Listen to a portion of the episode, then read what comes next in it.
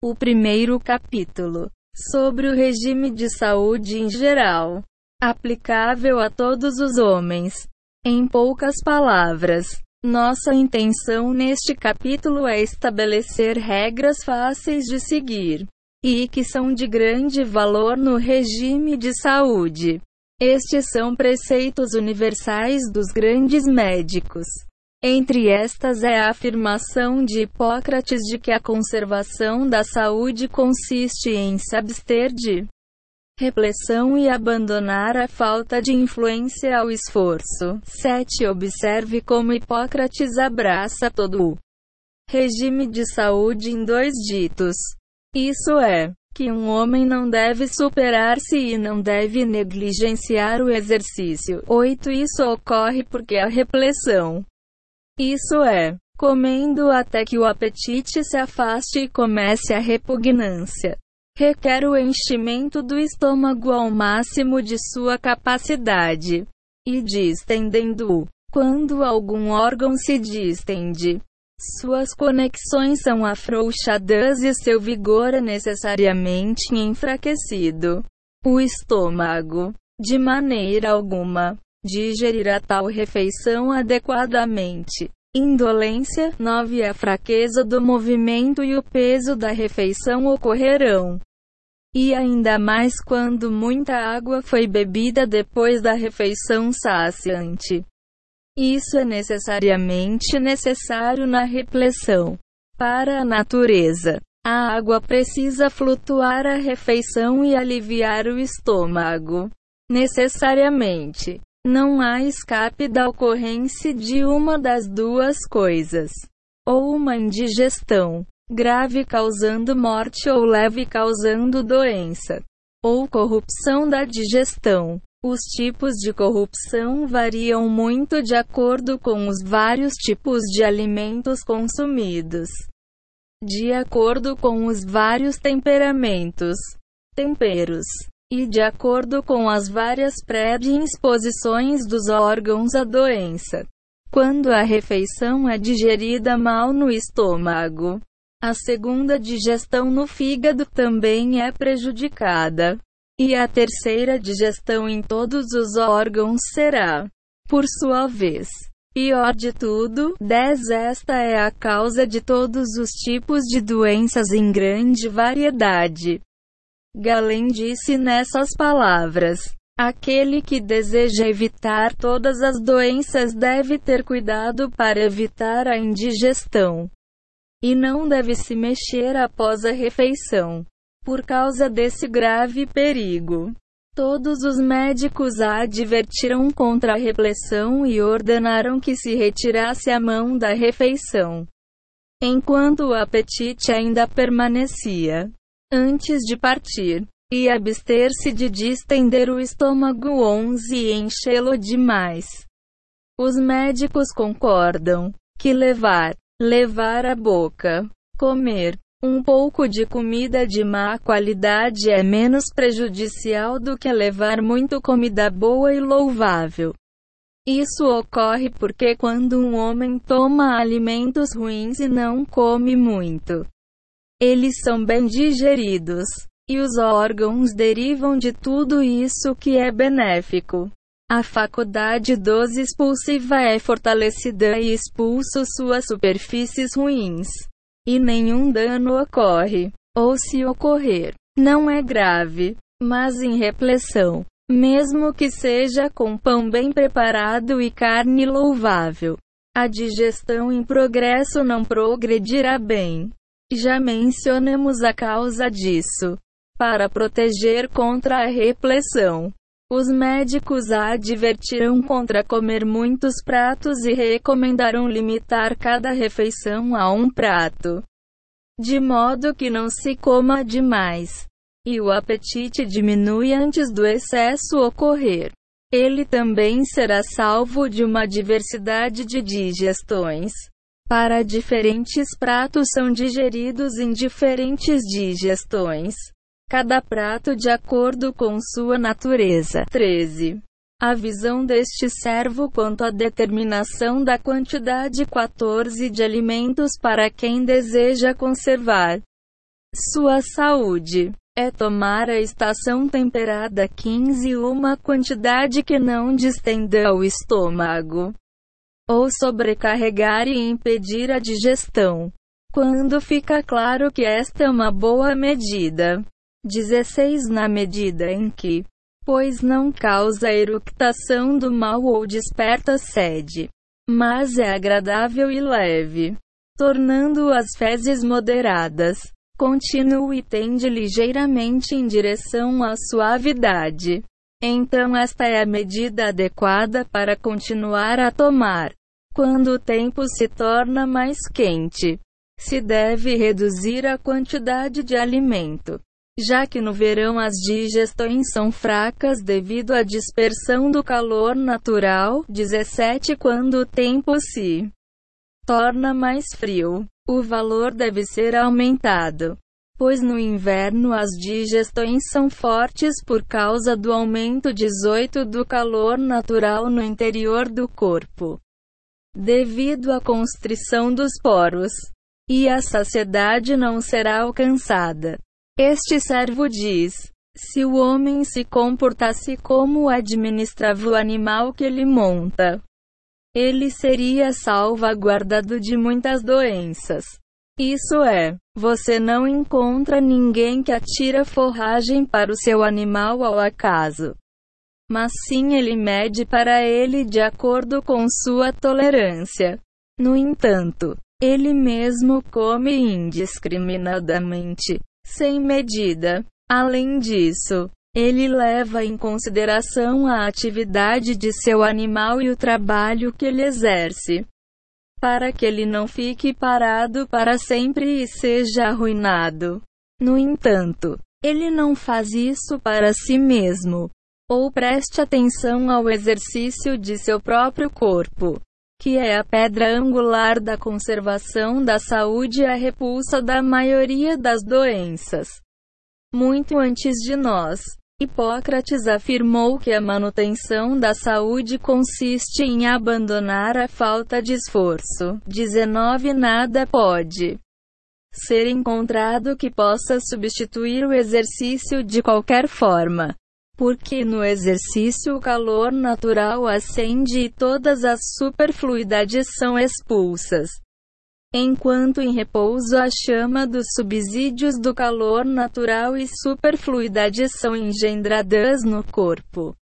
Mesmo que a comida seja da melhor qualidade e seja moderada em quantidade, e o exercício irá expulsar os danos causados pela maioria dos regimes ruins que a maioria dos homens seguem-se. Nem todo movimento é exercício para os médicos.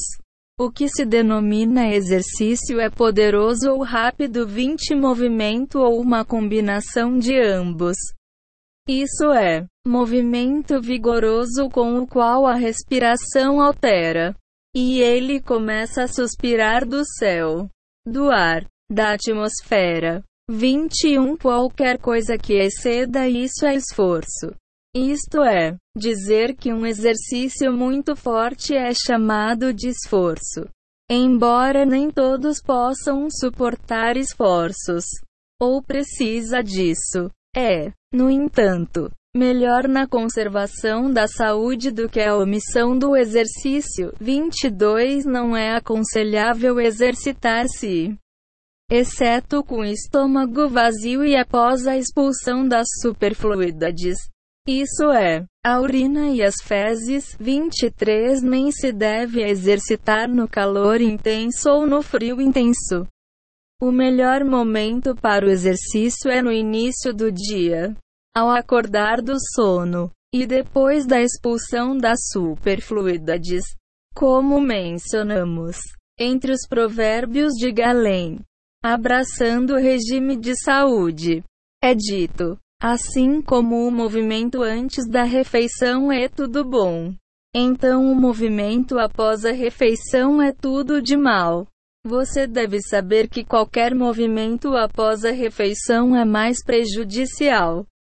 Por isso quero dizer, nenhum movimento extenuante 24 sem coito e nenhum banho porque estes são muito prejudiciais, especialmente para aqueles cujas veias são, por natureza, estreitas e finas. 25 Para eles, o perigo é grave, mas é permitido depois da refeição caminhar um pouco de um lado para outro de modo que a refeição se assente no fundo do estômago e permaneça lá até que seja digerido. 26 O sono ajuda a digestão, especialmente naqueles que estão acostumados a dormir durante o dia.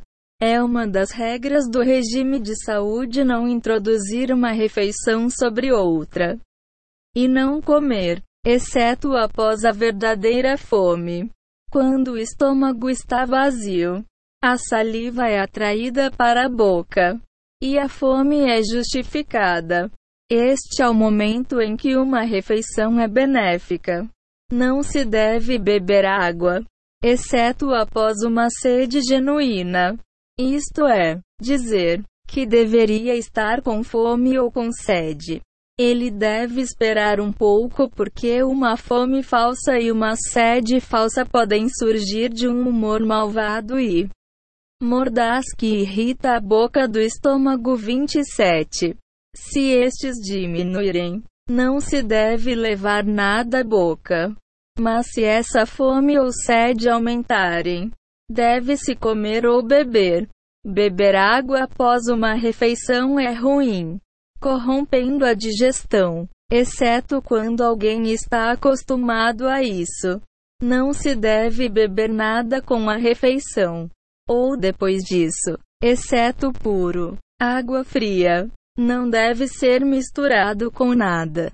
É uma das regras do regime de saúde não reter 28 as superfluidades de qualquer maneira. Em vez, quando é necessário expulsá-los, deve se apressar a fazê-lo. Não é apropriado tomar comida, ou entrar em um banho, ou copular, ou dormir, ou exercitar-se, até que se leve a conta de si mesmo. Inspecione-se. Avalie-se se precisa evacuar, urinar ou secretar outras superfluidades. E tente expulsar as superfluidades seguindo estas cinco coisas. Também deve ter em conta ele próprio. Outra regra no regime de saúde é prestar atenção à qualidade dos alimentos. Este é um tópico muito amplo, exigindo um conhecimento da natureza de todos os alimentos. De todos e cada um, seus médicos já compilaram longos livros sobre esse assunto. E eles são justificados, pois é um assunto muito importante. Mas considerando a intenção desse discurso, e tendo em conta os alimentos que são habituais entre nós, e em grande abundância, devo oferecer algumas generalizações benéficas. Um desses é que os bons alimentos isso deve ser adotado por todos aqueles que desejam a continuação de sua saúde. Pão de trigo preparado corretamente. A carne de ovelha 29 que tem um ou dois anos. A carne da galinha. O francolin. O graus. A pomba da tartaruga e a perdiz. E a gema do ovo da galinha. O que quero dizer com o pão devidamente preparado é que deve ser feito de trigo totalmente. Amadurecido, secado de sua umidade supérflua, em que a deterioração 30 da idade não começou. O pão deve ser feito de farinha grosseira, isto é, dizer, a casca não deve ser removida e o farelo não deve ser refinado por peneiração. 31 deve ser bem levantado e visivelmente salgado. Deve ser bem trabalhado durante o amasso e deve ser cozido no forno. Este é o pão que os médicos dizem que são devidamente preparados. É o melhor dos alimentos. Você deve saber que tudo que é feito de trigo, exceto este pão, mencionado anteriormente acima, não é boa comida. Pelo contrário, alimentos muito ruins são feitos com isso, tal como pão ázimo, massa cozida como noodles e vermicelli, chapéu que os persas chamam de tutmas, farinha cozida como papi e mingau 32, massa frita como uma panqueca, e pão que é amassado em azeite ou em qualquer outro óleo. Todos estes são nutrientes muito ruins para todos os homens. 33 Daltons mesma forma. Pão branco, pão feito de semolina, e o Harrison 34 não são bons nutrientes, embora sejam bons depois de digeridos. Eles exigem um estômago com uma digestão poderosa. E só então eles nutrem bem e abundantemente. As carnes que mencionamos não são todas da mesma natureza. E não são igualmente louváveis. A melhor carne de gado 35 é a da ovelha 36 que pasta nos contrafortes. Tem um ou dois anos. E são moderadamente gordurosas. 37 A melhor da carne ao quarto dianteiro. 38 E o que aderece ao osso. Tudo que está no abdômen é ruim se a gordura é ruim. Isso supera, corrompe a digestão, suprime o apetite e gera humor de fleuma. Da mesma forma, a cabeça de todos os animais tem mais superfluidades do que o resto de seus membros. As extremidades dos animais por isso quero dizer as patas 39 estão desprovidos de superfluidades e sua qualidade nutritiva não. É ruim seu cordeiro possui muitas superfluidades. E não há nada nisso. Mas o filho da mamadeira é um bom nutriente e é rapidamente digerido.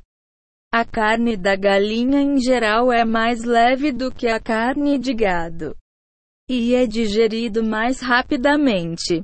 O melhor da carne da galinha é o que mencionamos. O leite recentemente elaborado, leite fresco, é um bom nutriente para aqueles em quem não agarra no estômago, ou resolver inflatos, ou dar origem à ventosidade nos lombos.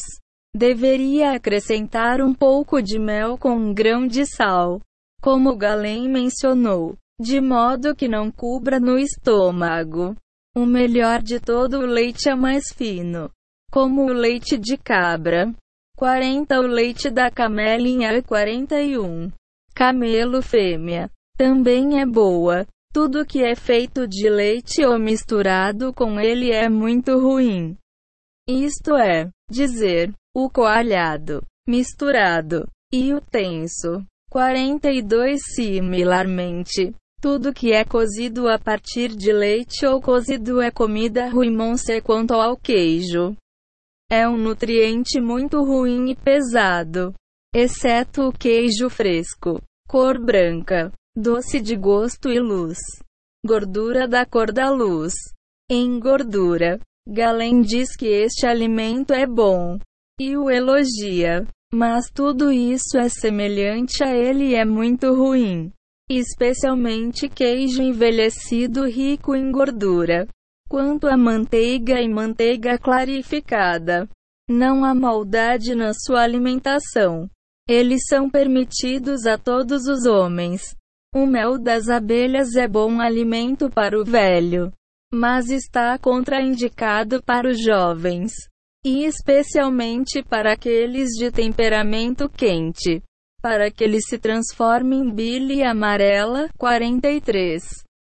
A maioria dos peixes são nutrientes ruins, especialmente para aqueles de temperamento úmido e para idosos. O grande de corpo, entre eles, os salgados, aqueles que se reúnem em águas ruins, e aqueles que abundam em gordura e viscosidade são particularmente ruins. 44 Mas os peixes que são pequenos do corpo, branco e frangível de carne, doce de gosto, do mar ou das águas correntes, como aqueles chamados de salmonete ou pilchard. Não são nutrientes ruins. Não obstante, deve-se restringi-los. 45. É conhecido entre todos os médicos que o melhor de todos os nutrientes é o que foi proibido no Islã. 46. Combina as qualidades louváveis de todos os alimentos, porque nutre com um bom, abundante e alimentação delicada. É rápido ser digerido. É, ao mesmo tempo, ajuda a digestão expulsa as superfluidades dos poros e derrama a urina e o suor. Tem outras virtudes além dessas e muitas vantagens já enumeradas pelos médicos. Mas as palavras sobre o que é ilícito são inúteis. É, portanto, omitimos mencionar suas variedades e a forma de seu consumo do ponto de vista do regime de saúde. Aqueles vegetais que geralmente são ruins para todas as pessoas são alho, cebola, alho poró, rabanete, repolho e berinjela. Isso é muito ruim para quem deseja conservar sua saúde. O pepino e a cabaça são menos prejudiciais. Quanto ao melão amarelo, se é comido sozinho no início do dia com o estômago vazio. E não há humor maligno presente no estômago nem há um temperamento ruim nele. Então será bem digerido. E vai esfriar um pouco o corpo.